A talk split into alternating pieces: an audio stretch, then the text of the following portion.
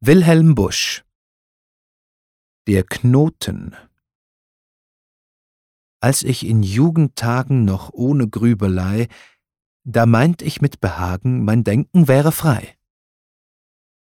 Seitdem habe ich die Stirne oft auf die Hand gestützt und fand, dass im Gehirne ein harter Knoten sitzt. Mein Stolz, der wurde kleiner. Ich merkte mit Verdruß, es kann doch unser einer nur denken, wie er muss.